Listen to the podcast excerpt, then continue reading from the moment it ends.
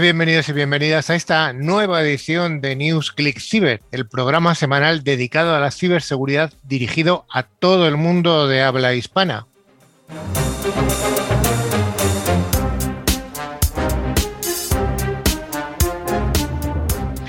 Programa que elaboramos desde el año 2018, ya llevamos más de 120 programas y en este programa intentamos acercar la realidad de la ciberseguridad a todo el mundo, tanto sea a hogares como a estudiantes, por supuesto que a todo el mundo profesional.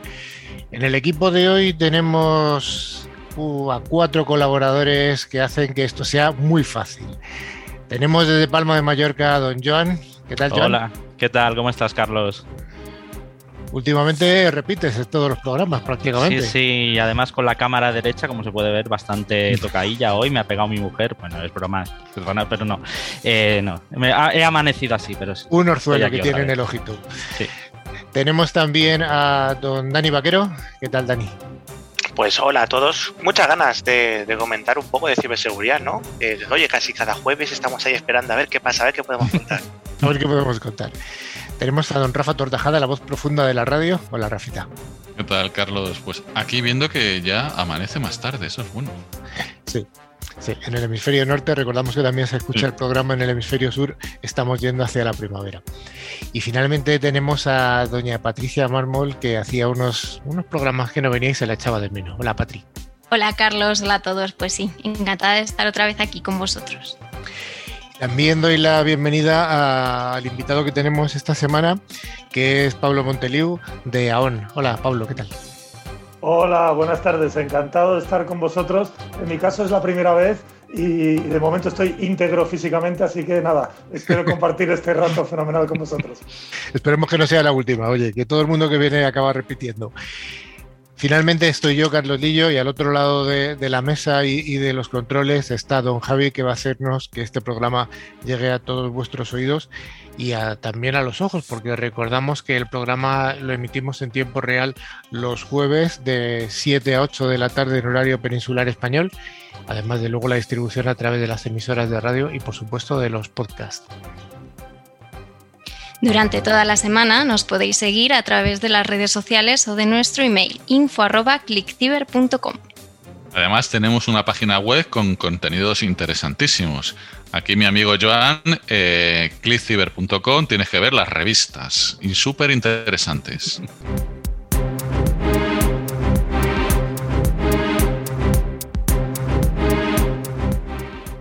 También os recordamos que podéis acceder a todos los programas anteriores a través de nuestros podcasts disponibles en Spotify, Evox, TuneIn o cualquier otra plataforma. Para ello solo tenéis que buscar la palabra clave Click Ciber. Bueno, Joan, ¿qué vamos a tener en el programa de hoy? Bueno, pues para empezar tendremos unas noticias de ciberseguridad, después un monográfico sobre los análisis de riesgos y como invitado tenemos a Pablo Montoliu, eh, que es CEO, Chief Information In- and Innovation Officer de AON España. Cada vez eh, lo- los títulos de los invitados se complican más. Pero bueno, estamos en este mundo de anglicismos y es lo que tenemos. Pues vayamos con el primero de los bloques, el bloque de noticias semanales de ciberseguridad.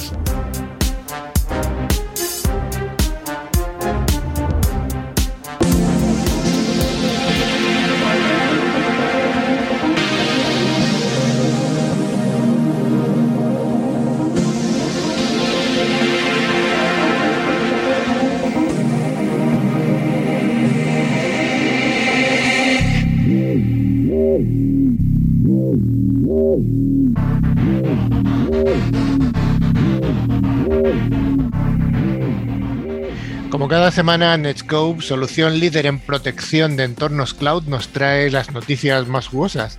Y empezamos fuerte la semana, y es que un caso judicial de tráfico de armas celebrado en Nueva York se ha puesto, ha puesto de manifiesto que eh, el FBI puede tener una herramienta para acceder a los mensajes privados de Signal. Recordamos que es una red social equivalente a, a Telegram o por supuesto al omnipotente WhatsApp. Patrick, ¿qué es esto?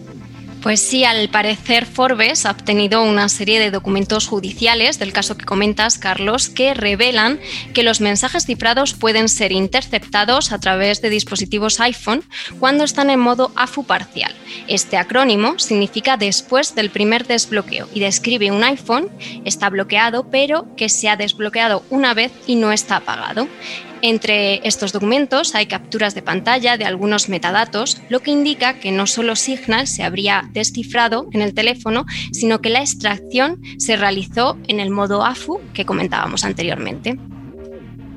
Sí, efectivamente, al parecer los dos investigadores pues, han podido extraer datos de dispositivos iPhone, en este modo que comenta Patri, porque las claves de cifrado se almacenan en memoria y se pueden acceder a ellas mediante, pues, por ejemplo, herramientas forenses específicas para dispositivos móviles. Hay fabricantes, como por ejemplo Celebrite o GrayShift, Key, que desarrollan estas plataformas de investigación forense muy orientada a los móviles y permiten extraer pues, la información sensible. De hecho, el pasado diciembre, los israelíes Celebrite afirmaron, aunque luego se desdijeron, todo hay que decirlo, que podían descifrar mensajes de la aplicación de mensajería Signal, que se supone que era una de las de más alta seguridad. En cualquier caso, y sea como fuere, lo que está claro es que de momento el FBI puede hacerlo.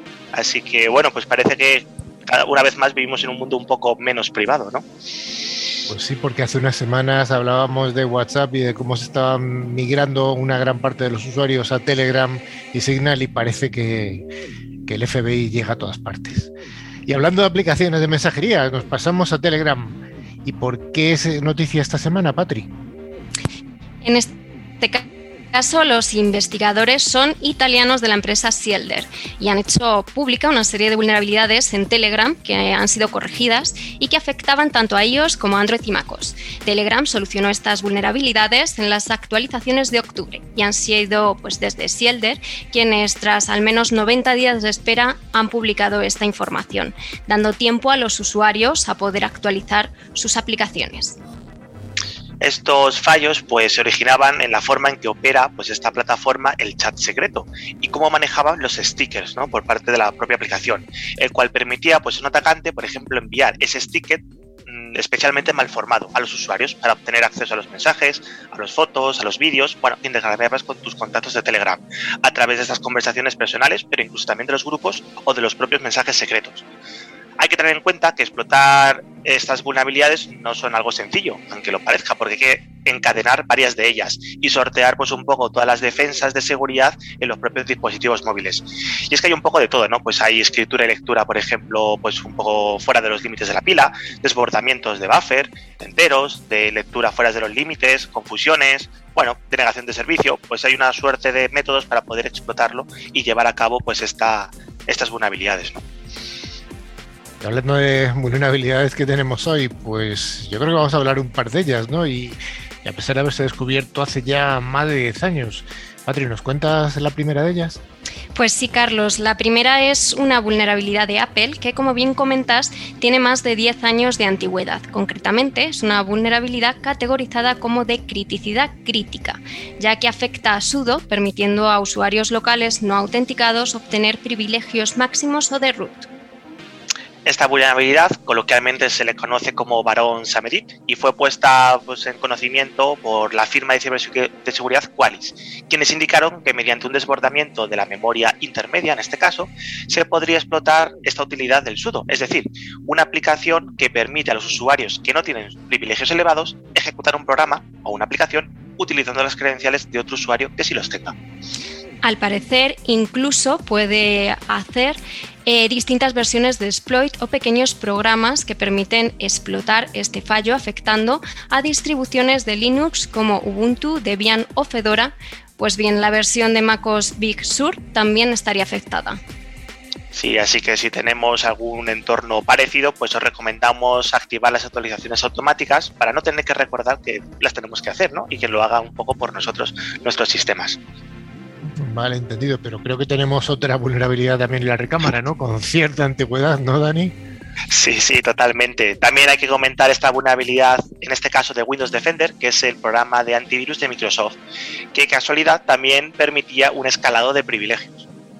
En este caso, los investigadores de la firma Sentinel One encontraron que en el proceso de reparación de Windows Defender existe un controlador que creaba un archivo donde se escribe el registro de sus operaciones y este archivo pues no se comprobaba de ninguna manera y por lo tanto se podía sustituir por un enlace que podría permitir hacer lo que se quisiera como eliminar un programa, ejecutar un script, etc. Sí, de hecho, los investigadores de Sentinel-One han publicado una POC, una prueba de concepto, donde se detallan pues, los pasos para poder testear este problema que está ahí. Y parece que lleva bastante tiempo, porque este controlador del que estamos hablando ni siquiera lo encontramos en el disco duro de nuestros entornos Windows o Microsoft, sino que es el propio Windows quien lo carga cuando lo necesita de una biblioteca que es dinámica. Y de forma que cuando ya no lo necesita, pues lo borra. Esta vulnerabilidad es muy importante porque tenemos que recordar que Windows Defender es el antivirus que se sirve de forma predeterminada con Windows, que incluso lo activa en caso de que detecte que no tengas ningún otro antivirus, por lo que pensad en la cantidad de dispositivos que se ven afectados por ello más de mil millones por todo el mundo según las últimas estimaciones, aunque un atacante, para poder explotarlo, tendría que tener acceso al sistema previamente, así que bueno, no es tan fácil. Lo bueno, dentro de lo que cabe, es que desde el pasado martes 9 de febrero, el famoso martes eh, de Microsoft, el Patching Wednesday, que recordemos es el segundo de cada mes, aunque a veces el cuarto, eh, pues se distribuyó la manera de la actualización para corregir. De hecho, si alguno no sabe por qué son los martes de Microsoft, bueno, pues hace esas actualizaciones es porque queda mucho tiempo para el fin de semana, pero el lunes lo dejas libre para solucionar los problemas del fin de semana anterior. Bueno, así que vamos a repetir la recomendación de Patri, actualizar los parches de seguridad pendientes de los sistemas y siempre que se pueda automatizarlo para, pues para ahorrar tiempo, ¿no? Y la sección de ataques a empresas, hoy traemos la noticia de que Corea del Norte podría estar detrás de varios hackeos a la farmacéutica Cypher con el fin de conseguir información sobre la vacuna contra el coronavirus. Como estamos comentando, programa tras programa, la información sobre las vacunas se ha convertido en el activo más valioso para los cibercriminales. Ya nos hemos hecho eco de multitud de ciberataques cuyo objetivo es conseguir los datos más sensibles sobre su fabricación. En este caso, el Servicio Nacional de Inteligencia, el NIS, de Corea del Sur, alertó esta semana de que su vecino Corea del Norte habría intentado atacar a la empresa farmacéutica estadounidense Pfizer. En concreto, pues estos ciberdelincuentes al parecer trataron de obtener información sobre tecnología relacionada pues, por el tratamiento y la obtención de la vacuna de la COVID-19 haciendo uso de herramientas propias de la ciberguerra para intentar comprometer a Pfizer, según informan pues, sus archienemigos Corea del Sur. El líder del régimen, Kim Jong-un, ha señalado en varias ocasiones que Corea del Norte no habría registrado ningún caso de COVID-19 en su territorio, aunque expertos extranjeros pues, ponen en, duda esta afirmación. Sin embargo, pues, el cierre de fronteras, entre otros aspectos, podría haber aumentado la presión sobre su economía. Sí, hay que recordar que el país es, reconocido por tener realmente un ejército de ciberdelincuentes que ya han atacado otras instituciones a nivel mundial. Y además la vacuna desarrollada por Pfizer pues, es una de las más seguras para poder combatir pues, la pandemia que estamos sufriendo. Y por lo tanto pues, está en el punto de mira de todos estos ciberdelincuentes. Todos tenemos la misma duda, ¿no? De si realmente ha habido cero casos de la epidemia en Corea del Norte. Todos aquí movemos la cabecita, tenemos todas nuestras dudas. Yo creo que debió haber un caso o dos allí, ¿no? Sí, parafraseando a nuestro. Como en España. un caso o dos. Y, parece ser que Corea del Norte no es el único país que sigue realizando ciberataques. Francia ha descubierto una campaña de ataques vinculada en este caso con otro clásico del programa, con Rusia. En este caso, Carlos, la Agencia Nacional de Ciberseguridad francesa, ANSI, ha sacado a la luz el hackeo a varias organizaciones locales llevado a cabo por ciberdelincuentes que guardan similitudes en sus ataques con un grupo vinculado con la inteligencia rusa. De hecho, el informe atribuye el ataque al grupo denominado Sunworld. Y bueno, para realizar estos ataques, pues los ciberdelincuentes aprovecharon una vulnerabilidad que existía en un software de, monitorización que utilizamos el grupo francés Centrio, que bueno, pues cuenta con clientes de alto rango, como puede ser el Ministerio de Justicia Galo, el Ayuntamiento de Burdeos y otras organizaciones internacionales y privadas tan importantes como por ejemplo Tales. Al parecer, estos ataques se han realizado durante tres años y han afectado principalmente a proveedores de tecnología de la información, sobre todo de alojamiento web. Además, la agencia ha descubierto una puerta trasera en varios servidores de Centreon, aunque desde la compañía afirman que ninguno de sus clientes se habría visto afectado. Y bueno, pues el modus operandi de este Sandworm es conocido por emprender grandes campañas y elegir a las víctimas más estrategias que le interese. Las intrusiones que se han observado por la agencia pues se ajustan a este comportamiento, aunque no es posible obviamente garantizar que sean ellos. Desde Rusia pues también niegan cualquier participación en el incidente, como viene siendo habitual. Como viene siendo habitual, el asesino siempre dice que es inocente. Oye Dani, ha dicho Patri eh, puerta trasera, ¿podrías contar un poco qué es una puerta trasera en este mundillo? Bueno, pues una puerta trasera, también conocida como backdoor, al final es eh, permitir una comunicación desde el exterior hacia el sistema. Obviamente, lo más enmascarada y ofuscada posible, de forma que tú como usuario o incluso tu propio sistema sepa que existe. Entonces es una manera de dejar pues una vía de comunicación hacia un ciberatacante que pueda aprovecharla para, bueno, pues introducirse en tu sistema. Bueno, pues vamos a continuar con este aroma vodka, ¿no? Seguimos en Rusia porque el motor de búsqueda más utilizado en el país y además es el quinto en el, en el top 10 mundial, se llama Sandex. Pues este, este motor de búsqueda ha sufrido una brecha de seguridad que ha dejado expuestas casi 5.000 cuentas de correo electrónico. Patri, ¿nos puedes contar qué ha ocurrido? Pues Carlos, todo apunta a que la infracción se debe a una amenaza interna, según ha afirmado Yandex en un comunicado. En concreto, la empresa descubrió que uno de sus empleados había estado proporcionando acceso no autorizado a los buzones de correo de los usuarios para beneficio personal. El trabajador era uno de los tres administradores del sistema y tenía los privilegios pertinentes para proporcionar soporte técnico a los buzones de correo el famoso insider threat o amenaza interna.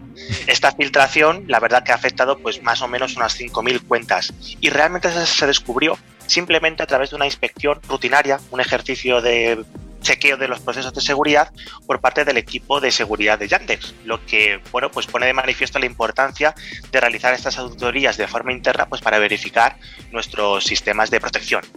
Y bueno, pues según informantes de la compañía, parece que no se han comprometido, pues por ejemplo, detalles de pago, ya que han bloqueado los accesos no autorizados a los correos que han sido comprometidos. Además, se han puesto en contacto con los propietarios de las cuentas para informarles del incidente y de la necesidad de cambiar sus contraseñas.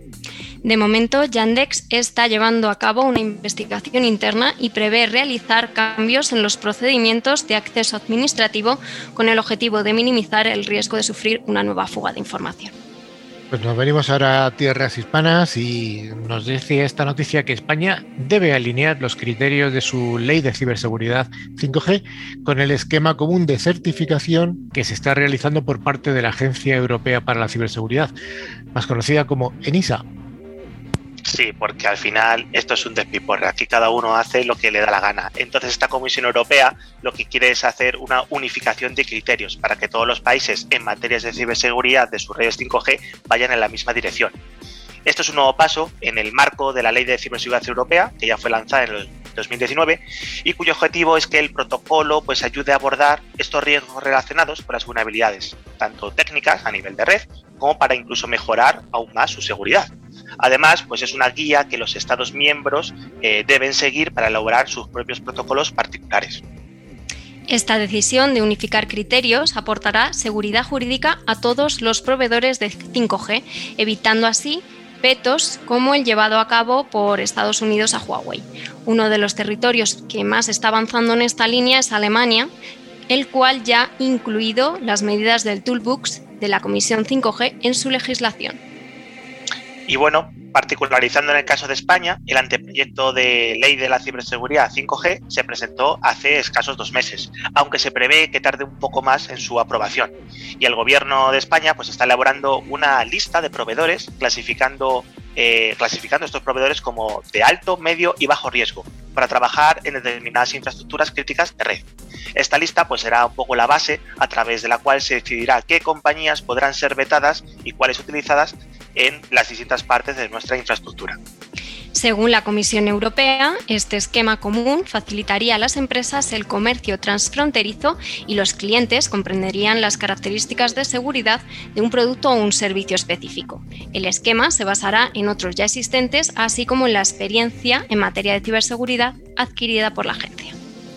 Bueno, hasta aquí la noticia y a partir de aquí la opinión. Entiendo que, aquí habrá connotaciones eh, políticas, geopolíticas, mejor dicho, para beneficiar o perjudicar a tecnologías procedentes de algún país. Eh, estoy convencido de que esto. Yo creo, Carlos, que no han contado con la vacuna, es decir, el chip 5G que te meten en la vacuna. Qué malo que eres. bueno, Bill Gates ha dicho que no, que no mete ningún chip en la vacuna. Esto me parece. Por favor, fake news. Tenemos que hacer una, una, sección de ciber fake news también, porque yo creo que hay tantas que... Y muy divertido que sería además. Sin duda alguna. bueno, pues hasta aquí las noticias que no han sido fake, sino que han sido noticias reales.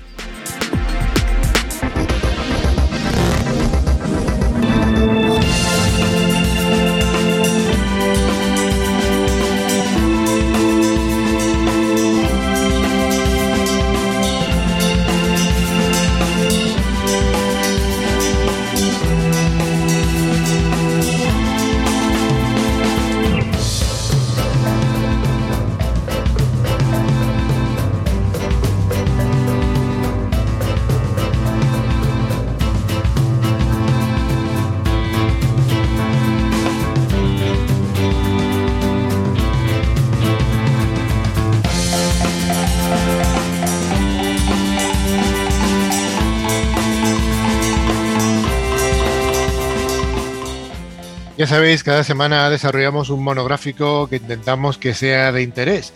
Hay veces que tocan monográficos tecnológicos y hoy es un monográfico un poco diferente porque vamos a hablar hoy sobre el análisis de riesgos.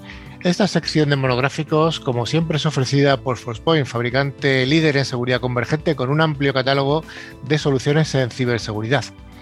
Bien, pues como decíamos, cuando nos referimos a la ciberseguridad, a muchos de nosotros se nos viene a la cabeza imágenes eh, que vemos en películas, alguien con capucha entrando en el Pentágono en cinco clics, de todo rapidísimo, además teclean rapidísimo y siempre es una pantalla en negro y ven rapidísimo todo con una visión, vamos, como si tuvieran gafas certeras.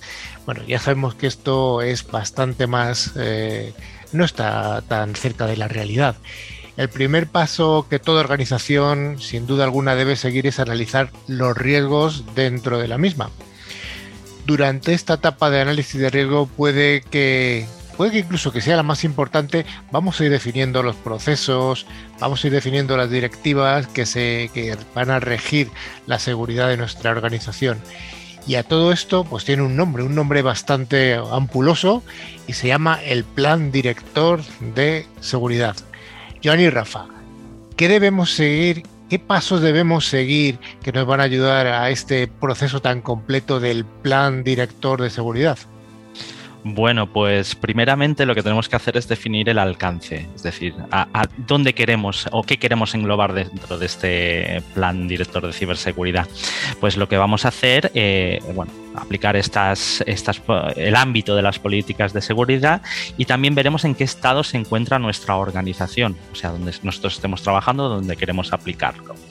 Y en ella, sobre todo, incluiremos lo que son los aspectos técnicos y organizativos, eh, la adaptación al marco normativo, muy importante, eh, y establecer los, diferentes responsables en cada una de las áreas.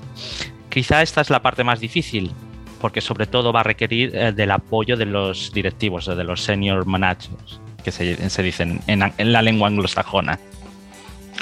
Sí, en el segundo punto, pues tenemos que identificar cuáles son los activos. Aquí eh, tenemos que definir cuáles son los activos y el orden de importancia de los mismos, tanto cualitativamente como cuantitativamente. Y aquí varía mucho entre organizaciones. Pues eh, en una organización será la base de datos de, ventas, en otras, pues si haces una vacuna, el servidor donde estás haciendo todas las pruebas y ensayos. Eso depende mucho de, la organización. Pero para poder ver cuáles son los valores de los activos, pues hay que recomendar eh, pues realizar una tabla con nombres, descripción, responsable, tipo de, tipo e importancia crítica dentro de la organización. Y esto nos permitirá, de un simple vistazo, ver la relación de estos bienes. Bueno, y como tercer paso, pues eh, lo que debemos es, identificar las posibles amenazas a las cuales eh, bueno, nuestra organización puede tener. Eh, una vez que hemos establecido ese valor de los activos, pues realizamos este paso, es decir, definiremos lo que es la relación de las amenazas. Esto, juntamente con el siguiente paso, nos permitirá determinar el riesgo al que los recursos deberán hacer frente. Estas amenazas pueden ser lógicas o físicas, por ejemplo, un terremoto, una subida de tensión, insiders, como hemos hablado anteriormente, cibercriminales, sobre todo de Rusia y Corea del Norte, o fallos incluso de programación. Sí, y luego otro aspecto que eh, no paramos de hablar de ello, identificar las vulnerabilidades y las mitigaciones. En esta fase debemos eh, eh, encontrar cuáles son los puntos débiles dentro de nuestros bienes. Por ejemplo, pues esos endpoints que están eh, con los con el antivirus caducado, esos servidores que son vulnerables y que no los podemos parchear, todo eso tenemos que saber que existen y tenemos que documentarlos y cuáles son las medidas adoptadas para que las vulnerabilidades nos afecten lo mínimo posible. Sabemos que el riesgo cero no existe, pero tenemos que hacer algo, saber cuáles son. Eh, un ejemplo sería un, acceso al edificio, por ejemplo, con, un lector biométrico. Bueno, y bueno, cuando ya tenemos todo hecho esto, pues eh, pasaremos a lo que es la evaluación de riesgos.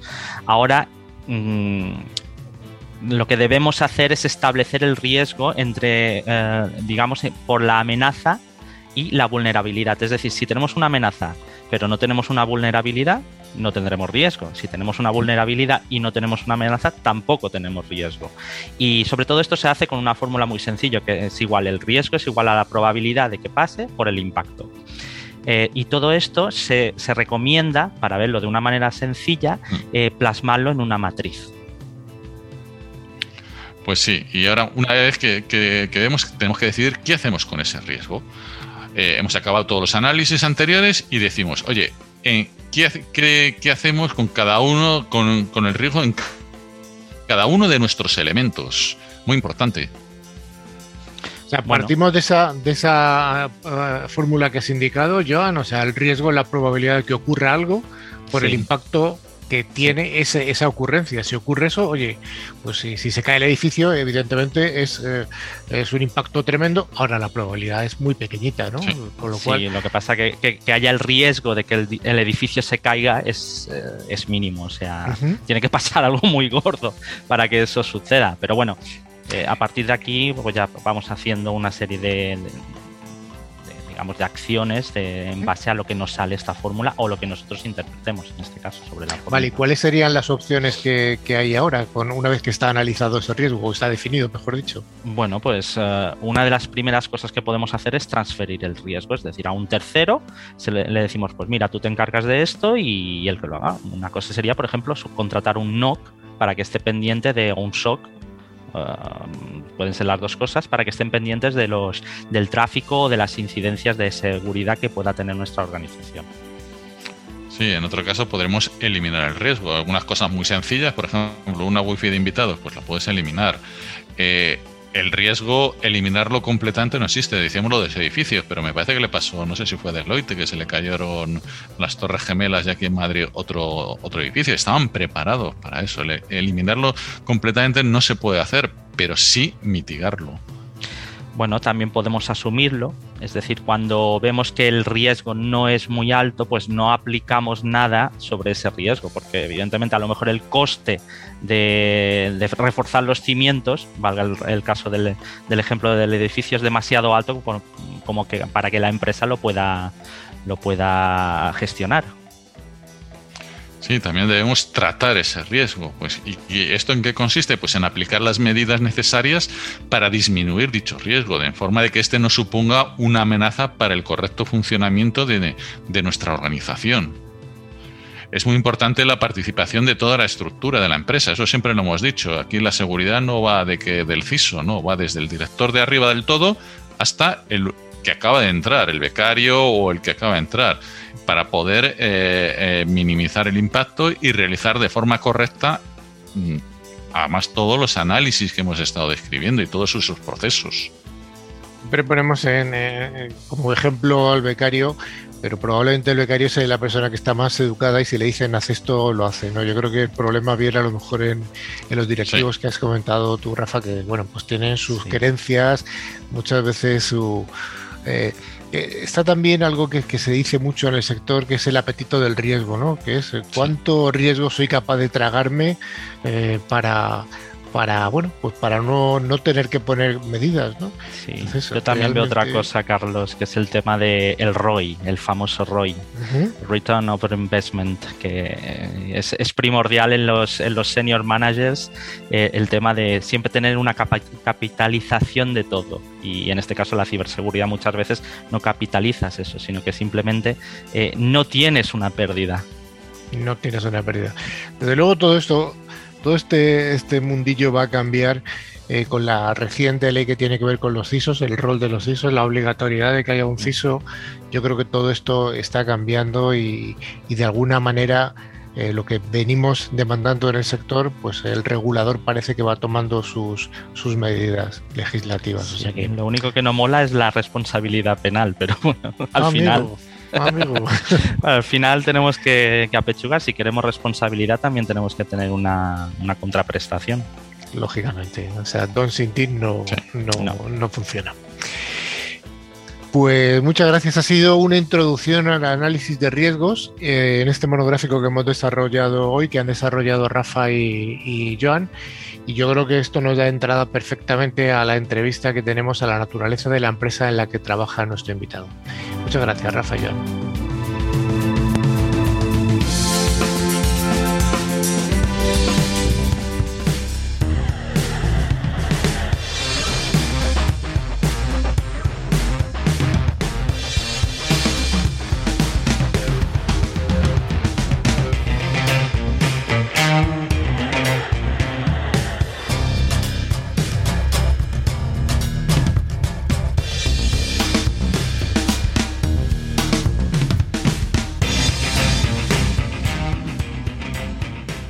Como dijimos al principio del programa, hoy está con nosotros Pablo Monteliu, que es un miembro de la empresa ONI. Digo así para que él diga exactamente qué es. Pablo, muchas gracias por estar con nosotros esta tarde.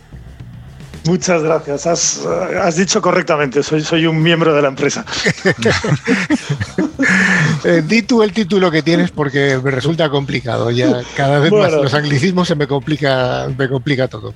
Es igual, sí, efectivamente en una empresa con sede en Chicago y con una fuerte presencia en Londres como, como es habitual en nuestro sector, pues, pues sí, los anglicismos que tanto le gustan a Joan pues son materia de nuestro día a día. Y bueno, formalmente lo que pone mi tarjeta es Chief Information and Innovation Officer que bueno, pues esto va de, ayudar a transformar la empresa y a evolucionarla hacia lo que tenemos que ser en, el futuro a medio, a corto y a largo plazo.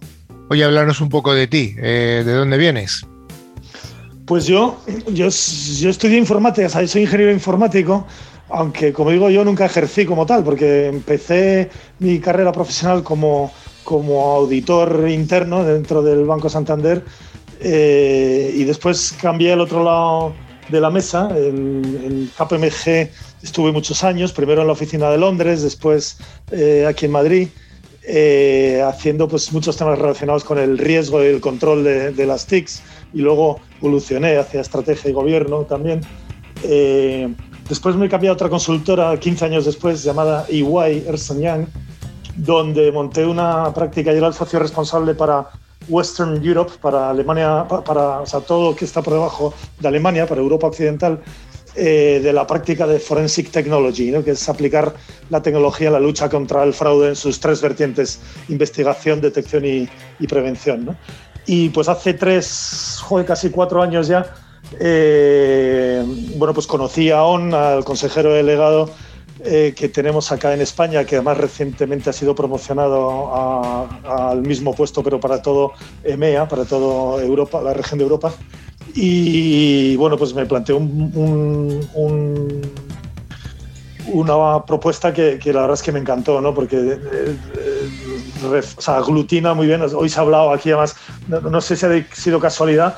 También es verdad que no creo yo mucho en las casualidades, las cosas creo que pasan por, por algo, ¿no? Pero, pero justo hoy hubo el monográfico de análisis de riesgos, pues, pues bueno, a lo que se dedica mi empresa es al final a esto, ¿no? A la gestión de riesgos, ayudar a las grandes y no tan grandes corporaciones en la gestión de sus riesgos, ¿no? Eh, mediante lo que se ha dicho aquí, identificación, evaluación, cuantificación, transferencia, y, mm, incluyendo el riesgo cyber como, como uno de ellos.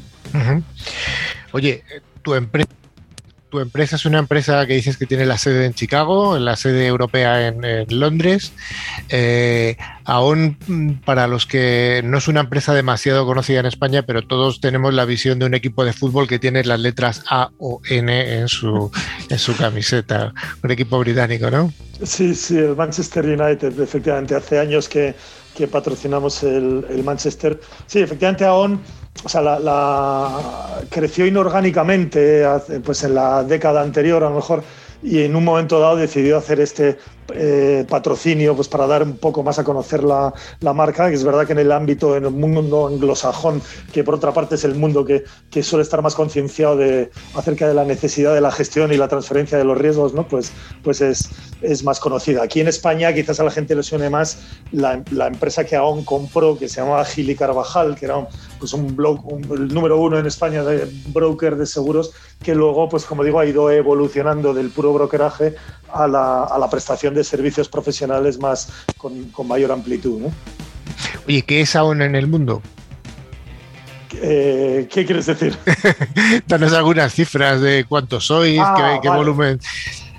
Pues aún bueno, pues está presente en ciento y pico países, 50.000 empleados, 40 eh, billones de capitalización bursátil, 11 billones de facturación, 11 estoy hablando en US dólar, ¿no? Perdón, que sí, sí, sí, cotizada, Entendemos. Cotizada en, cotizada en Estados Unidos, obviamente, entonces las, las cifras las, las manejamos en, en dólares y además ahora en un, en un momento que pues yo calificaría que histórico, ¿no? Porque hace pues como un año se anunció eh, la adquisición o combinación con uno de nuestros principales competidores que, ahora mismo pues está bajo, las, bajo la, evaluación de las autoridades de competencia en distintas geografías, en Estados Unidos, aquí en Europa también en Australia.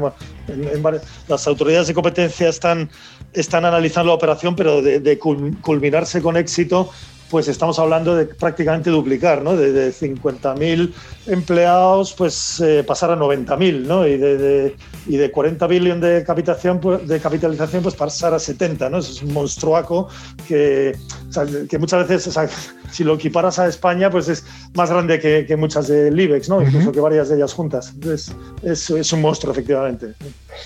Oye, me has dicho al principio que has estado en los dos, en los dos lados de la ventana. Eh, siempre me gusta decirlo a mí a las claras, los que compran y los que venden mm. en, el mundo este.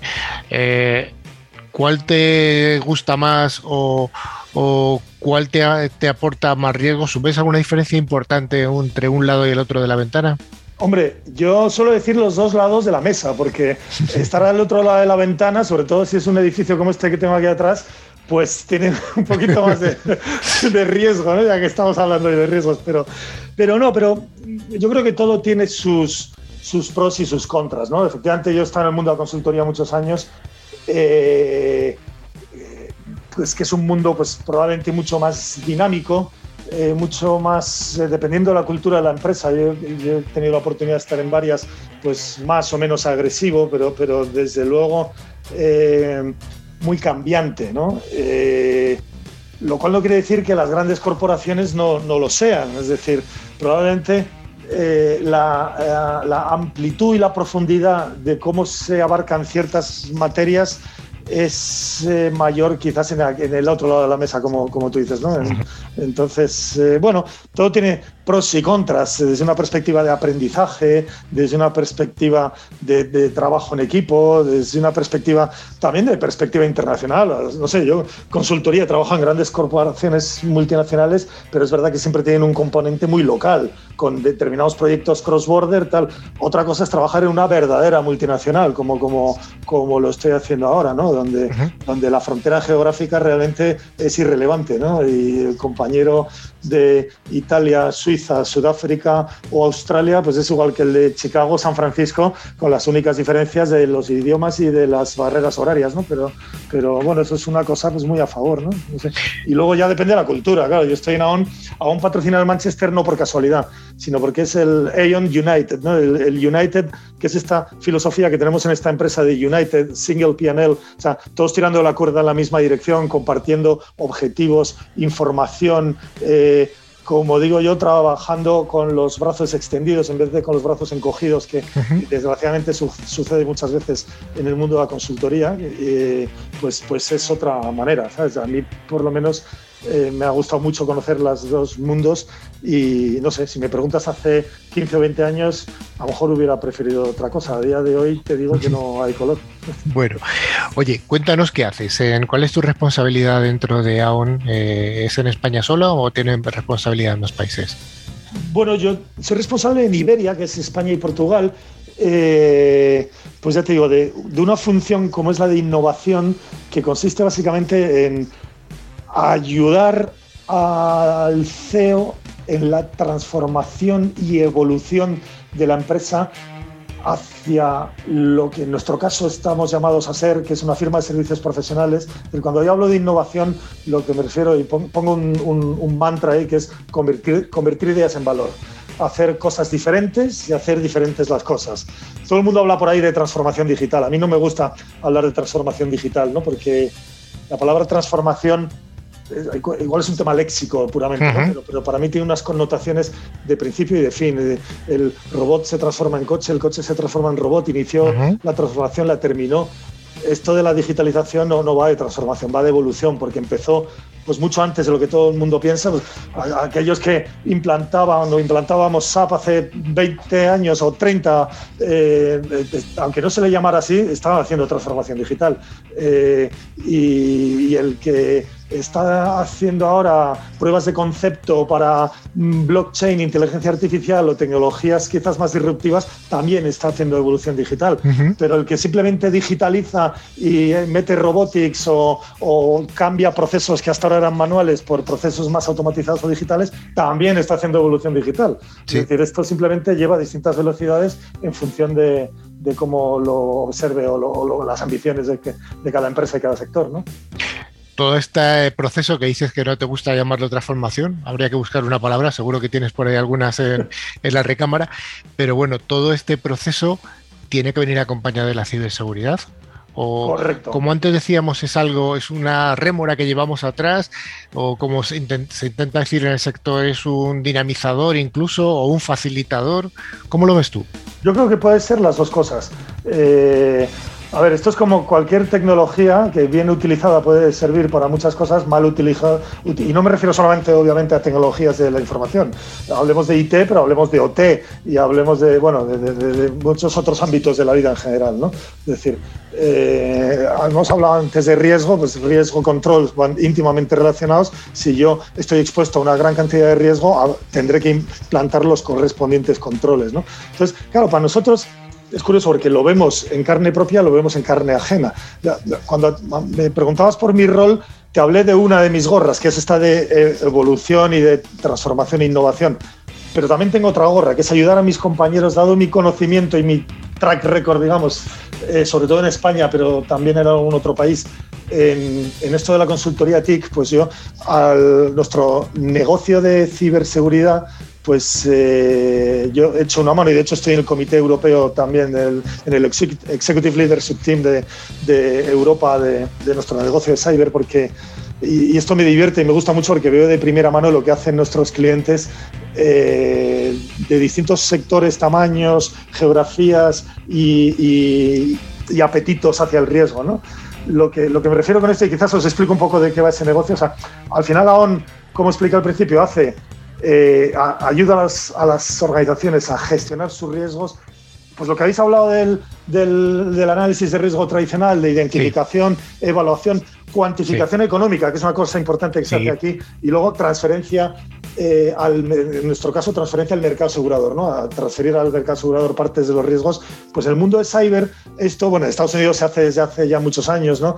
Pues cuando allá en California hace 15 o 16 años ya salió una norma aquella por la cual había que publicar las brechas de seguridad que, a las que se veían expuestas las organizaciones. En 72 horas hay que publicarlo, tal, que en aquel momento sonaba tal. Aquello fue un poco el driver que llevó a que los incidentes de seguridad que allí en Estados Unidos, al igual que pasaba o pasa en España, que se esconden debajo de la alfombra, pues dejara de ser así, ¿no? Y por eso el mundo del seguro allí adquirió una velocidad y un volumen y un tamaño pues muy relevante.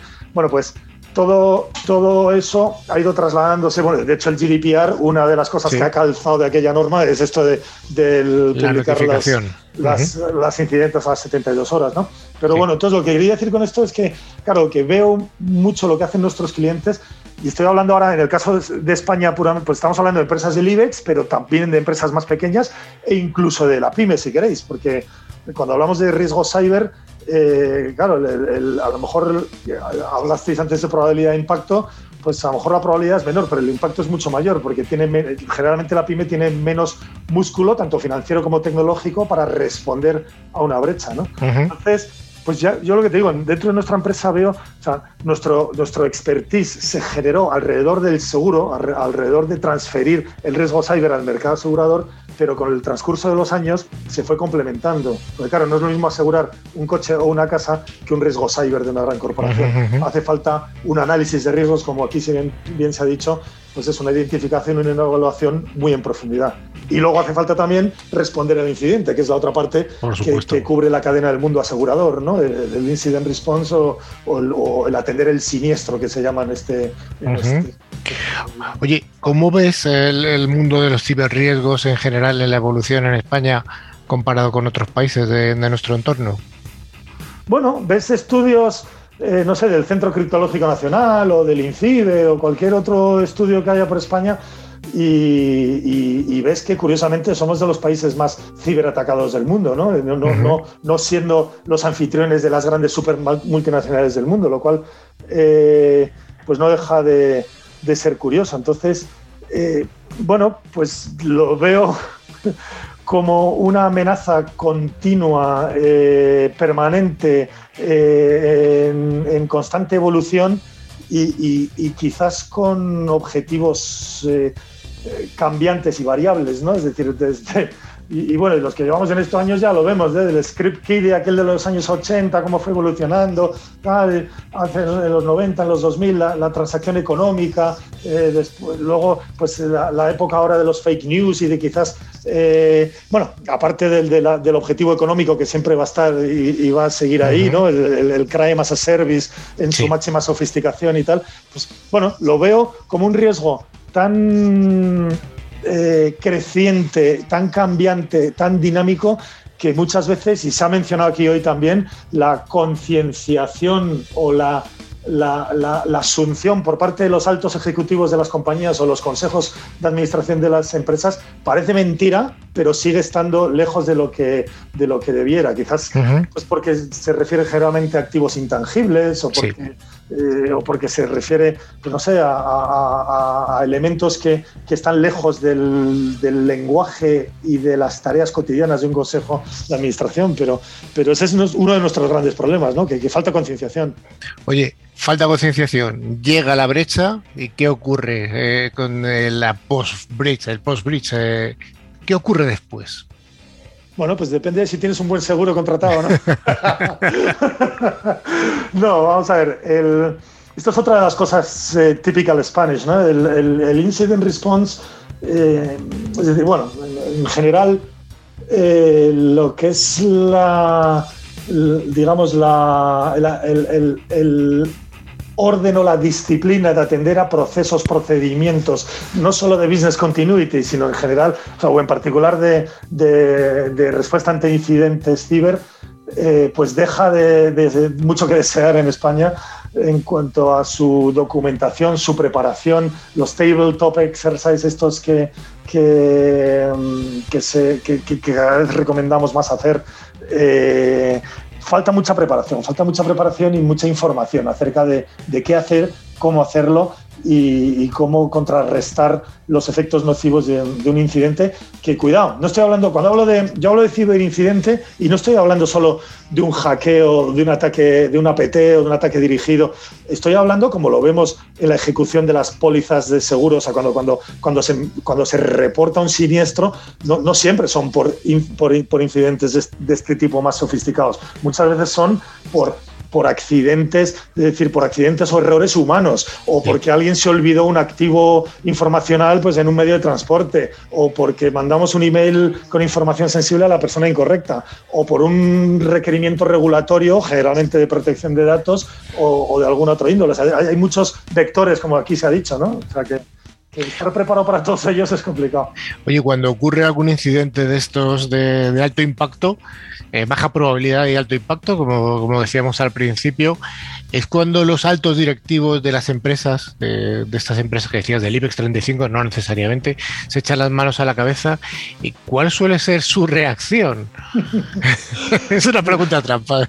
Mira, es que, ¿sabes qué pasa? Que, nosotros desde AON participamos activamente en esto, porque como parte del valor que ofrecemos en nuestras pólizas de, seguros o en aquellas que intermediamos está el dar la cobertura o el incident response a, las compañías, pues hace tres años o así, AON decidió crecer inorgánicamente en este, en este ámbito y compró una boutique, bueno, una boutique, una, una, una compañía, ¿no? 450 tíos dedicados al, al, Cyber Incident Response, es decir, es, una boutique llamada Strotz Friesberg, que son, este nombre tan peculiar, pues son dos apellidos de dos tipos, uno que venía del FBI, el otro que era un prosecutor, o sea, un fiscal de criminalidad, criminalidad informática, que se unieron y crearon esta compañía que tienen, pues eso, 450 tipos super high profile, como dicen ellos, han investigado 13 de los 15 high, high profile cyber attacks, including desde el, los, aquel primero famoso, ¿no? De Target, siguiendo por JP Morgan, eh, siguiendo por Facebook, Cambridge Analytica. Entonces, o sea, te quiero decir con esto que vemos de primera mano con, esta, con este grupo de compañeros súper expertos en la materia cómo son las reacciones. Y la verdad es que las reacciones pues son muy dispares, ¿no?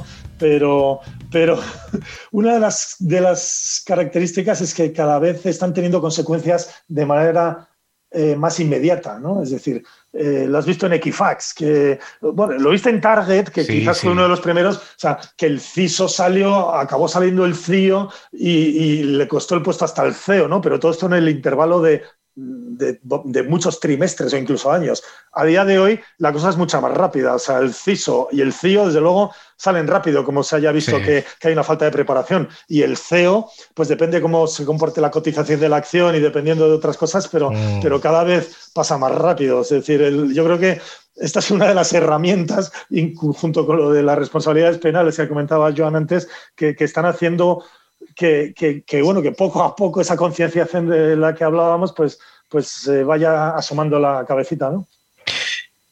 Pablo, me ha interesado mucho y me gusta mucho tu entrevista, pero se nos acaba el tiempo. Y como te decía al principio, es, el primer día que vienes, eh, espero que no sea el último, porque yo creo que tienen muchas cosas que contar y sobre todo que te gustaría que las, las iniciales de tu empresa estuvieran en algún equipo español, del cual seguro que estoy convencido de que, de que eres fan. no vamos a decir de cuál, ahí lo dejamos. pues muchísimas gracias. La verdad es que es un placer este entorno y, estoy encantado de compartir este rato con vosotros y, y espero que sean más, como tú dices. Muchas gracias, Pablo. Gracias a vosotros.